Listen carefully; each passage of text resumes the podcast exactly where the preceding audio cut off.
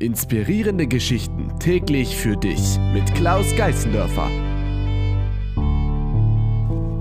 Peter kommt von der Arbeit heim.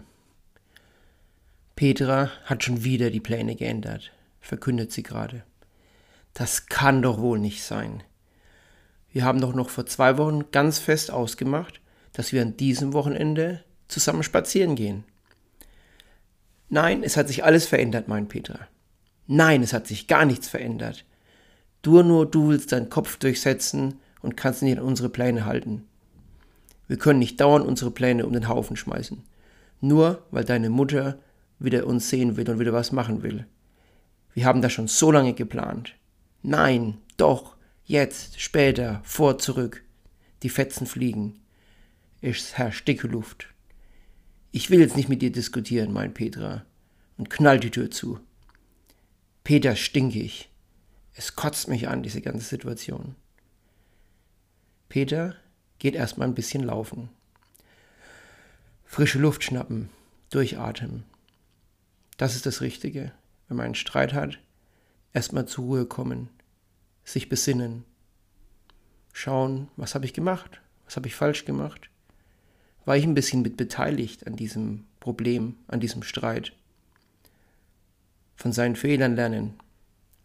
Denn was könnte ich in Zukunft besser tun? Damit wir uns nicht so streiten, damit nicht so eich die Fetzen fliegen und damit wir Liebe und Treue und Hoffnung bei uns in der Familie als wichtigste Werte sehen. Da erinnert sich Peter an drei Dinge, die er sich eigentlich schon mal geschworen hatte, aber doch leider wieder vergessen hat. Ich will keine Diskussion mit Petra anfangen.